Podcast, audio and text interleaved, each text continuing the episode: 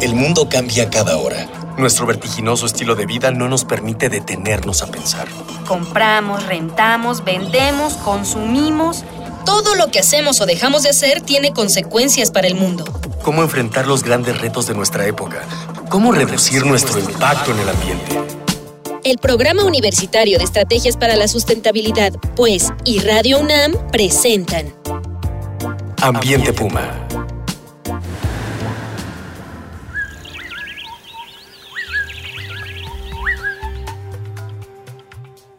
Qué gusto saludarle. Soy Mireya Imas, directora del Programa Universitario de Estrategias para la Sustentabilidad de la UNAM. Y como siempre, le doy la bienvenida a este su programa Ambiente Puma. Voces, ideas y acciones sustentables. Le vamos a platicar que en el 2015 salió un libro a la luz que se llama Ecocidio en México de Víctor Manuel Toledo. Él es investigador de la UNAM. Y en este libro se identificó que en el país hay al menos 420 conflictos socioambientales. La mayoría relacionados con minería, energía y agua, que atentan por un lado contra el equilibrio ecológico y por el otro contra el tejido social. Estos conflictos son resultado de proyectos encaminados al control, extracción, extracción y explotación, así como la mercantilización de bienes naturales comunes y que comprometen el bienestar de las comunidades, las cuales tradicionalmente viven y manejan los recursos naturales de sus territorios. Y de esto, de esto vamos a platicar el día de hoy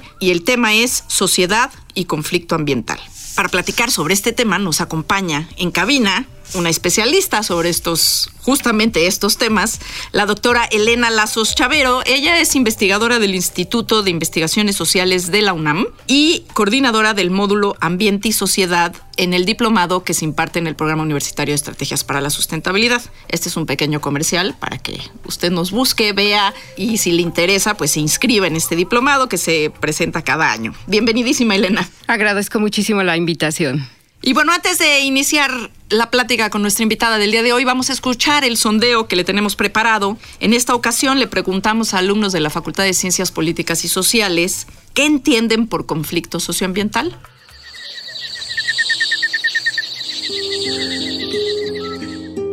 ¿Qué entiendes por conflicto socioambiental?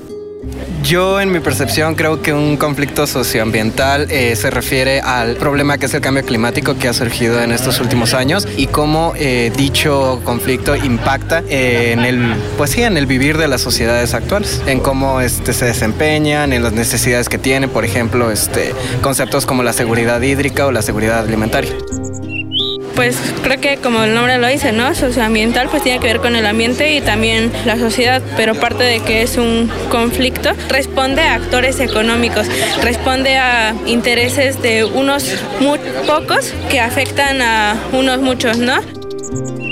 En México, un conflicto socioambiental para mí es la problemática que existe entre una comunidad contra los intereses privados que afectan a la tierra. Ese para mí es el principal motivo porque el interés privado viola la autonomía de la tierra y la autonomía de la tierra se concibe a través de la comunidad. Son la introyección de los intereses privados hacia los intereses de una sociedad que se identifica colectivamente.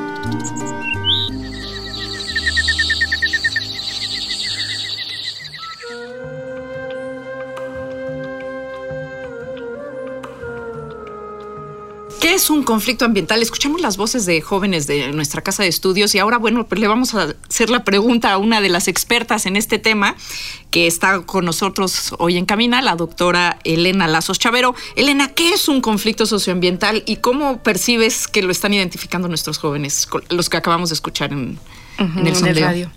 Bueno, este, como ellos decían, o sea, un conflicto socioambiental es un proceso social este, y, y, político derivado, ¿no? Donde afloran intereses muy, muy controvertidos y de distinta orden, ¿no? Entre diferentes sectores de la sociedad. O sea, no solamente es entre el sector privado y el sector social, porque puede haber también mismos conflictos entre, entre los Grupos mismos sociales, comunidades, ¿no?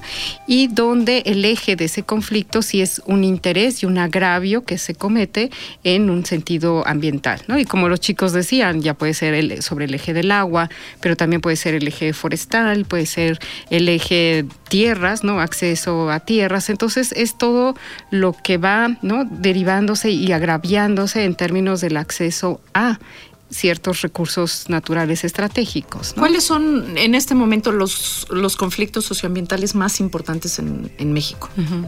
Bueno, yo creo que no hay que olvidar el acceso a la tierra, o sea, el territorio como tal, y donde, claro, está toda la parte de agua, donde está la parte de las minerías que tú no anunciabas al principio, pero también hay, ¿no? En términos de el uso del suelo, ¿no? Yo creo que también en México hay una parte de tensión con el sector turístico, ¿no? Y es, es ir desalojando a comunidades pesqueras, por ejemplo, ¿no? Que tienen todo este una vida allí por todo un interés comercial para desarrollar emporios turísticos, ¿no? Entonces, eh, hay turístico, hay minería, hay agua y en general es todo lo que representa ese acceso al territorio. Incluso energía, ¿no? En el caso, por ejemplo, de las eólicas o incluso en el, en el tema de, de la hidráulica, ¿no? De la energía eh, a través de presas, en donde pues muchas veces se mueven poblaciones enteras para rellenar embalses y hacer, como el caso, por ejemplo, de, Valle de Bravo claro, u otras, ¿no? Sí, sí, todo lo que está pasando en, Oaxaca, ¿no? En el Istmo de Tehuantepec, ¿no? Sí, sí, sí. Este, cuéntanos un poquito de lo que tú haces. Bueno, no soy un especialista en mero conflictos, ¿no? Lo que eh, siempre queremos hacer es construir procesos, ¿no? A largo plazo que nos puedan ir, ¿no? Llevando a una sustentabilidad, ¿no? Social, este, política, económica y por supuesto ambiental. Y entonces, bueno, hemos estado haciendo proyectos desde gestiones de conservación eh, hace muchos años en la Sierra de Santa Marta, ¿no? Parte de los Tuxtlas, donde precisamente veíamos conflictos con entre la declaración del área natural protegida en Veracruz. en Veracruz no con ah, los ganaderos, con los agricultores, con intereses forestales que no estaban ¿no? legalizados. Entonces, esto hacía que una, es un proceso pues conflictivo y al mismo tiempo de, eh, tratar de encontrar alternativas para que pudiéramos ver ¿no? una cuestión de bienestar social para las comunidades, pero también con el fin de la conservación pues de la selva más ¿no? septentrional que tenemos, una de las selvas más ricas y de las cuales... Mejores, bueno, lo que queda bastante bien conservado. Lo que queda. ¿No? Porque bueno, si usted entra a Google Earth y hace un zoom hacia la zona, va a ir viendo cómo hemos ido perdiendo de manera muy acelerada, este, pues la selva alta perennifolia, que es la que hay en esa zona, ¿no? Y cómo, cómo eh, ¿Por qué se conflictúan estos intereses? No entiendo, por un lado tienes a los ganaderos, por otro lado tienes a los agricultores, por otro lado tienes la, necesidad de la conservación de estos bienes. Eh, hay gentes que pueden vivir y de hecho lo hacen de la de los mismos procesos de conservación, ¿no? Porque pues se genera ecoturismo, se generan otras opciones. ¿Cuáles son, cuáles son ahí em, ¿Cómo se pueden armar lazos entre estos intereses encontrados en ese momento en el territorio? Sí, yo creo que para todo conflicto tenemos que remitirnos a todas las condiciones globales, ¿no? Eh, si realmente los productores pudieran vivir de su producción, no tendrían necesidad de estar cada vez, ¿no? Este, acaparando o yéndose más hacia las tierras de conservación, ¿no? Porque la gente en las comunidades entiende muy bien los procesos y la importancia de la conservación. Ellos mismos ¿no? han conservado esos recursos. Sin embargo, las fuerzas ¿no? macroeconómicas a niveles globales van llevando a, pues tengo que tumbar esto, tengo que ir contra estos bosques porque tengo que este, vivir mi familia. Tengo que poner...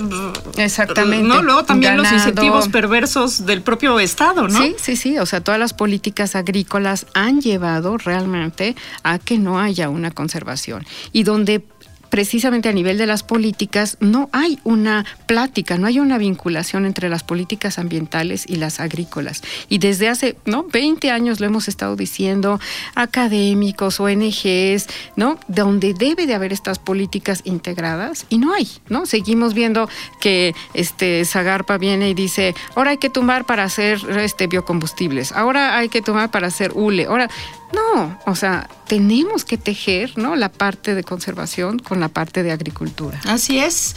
Bueno, vamos a seguir charlando. Le recuerdo que eh, nos interesa su opinión, envíenos sus comentarios, sus ideas. El día de hoy regalamos eh, dos ejemplares del título Siguiendo la huella, el impacto de las actividades humanas, a las primeras personas que nos hablen y nos digan cuáles actividades productivas son las que están generando más conflictos socioambientales en México.